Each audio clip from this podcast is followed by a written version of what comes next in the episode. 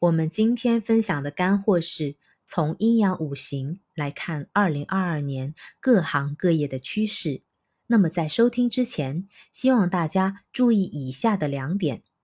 首先，第一点，所谓趋势是从总体上分析得出的一个结论，并不代表百分之一百的概率事件。一个行业的运势弱，不代表今年你在这个行业就不能得到好的发展。那相反，一个行业它运势非常强，也不能说明你个人或者你的公司的发展就一定好。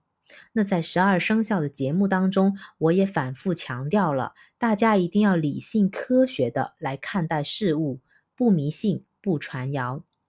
第二点，有人会问我说，我所在的行业运势明年弱一些，该怎么办呢？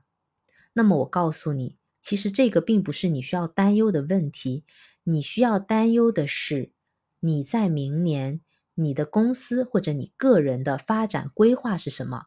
你应该尽自己的能力，或者说尽你最大的努力去做到最好。那么像年运呐、行业的运势这些东西，它其实怎么说？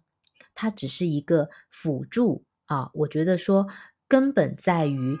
你要通过自己的智慧和努力去度过难关，所以啊，这就解释了在经济困难的时候，仍然是有人能够通过自己的努力去挣到钱的。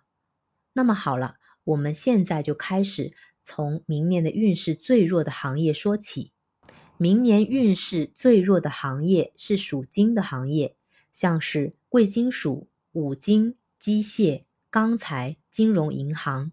那么值得一提的是，投机性的市场，例如像是股票、期货、炒黄金等等，人为操作、存在投机取巧和风险性的行业，一定要小心为上，因为大势忽上忽下，容易摔跟头，面临危机。那相反，传统的金融可以守住，经得住考验。明年第二弱的是属土的行业，像是建筑、基建、水泥，力量弱。需要注意的是，房地产的买卖价格难以大幅度增长，维持稳定就很不错了。因此，明年想买房的朋友可以考虑一下，这是个不错的机遇。但具体也要看你想买的房子所在地的政策。好了，今天的分享就到这里啦。我们下一期来说一说前三旺的行业。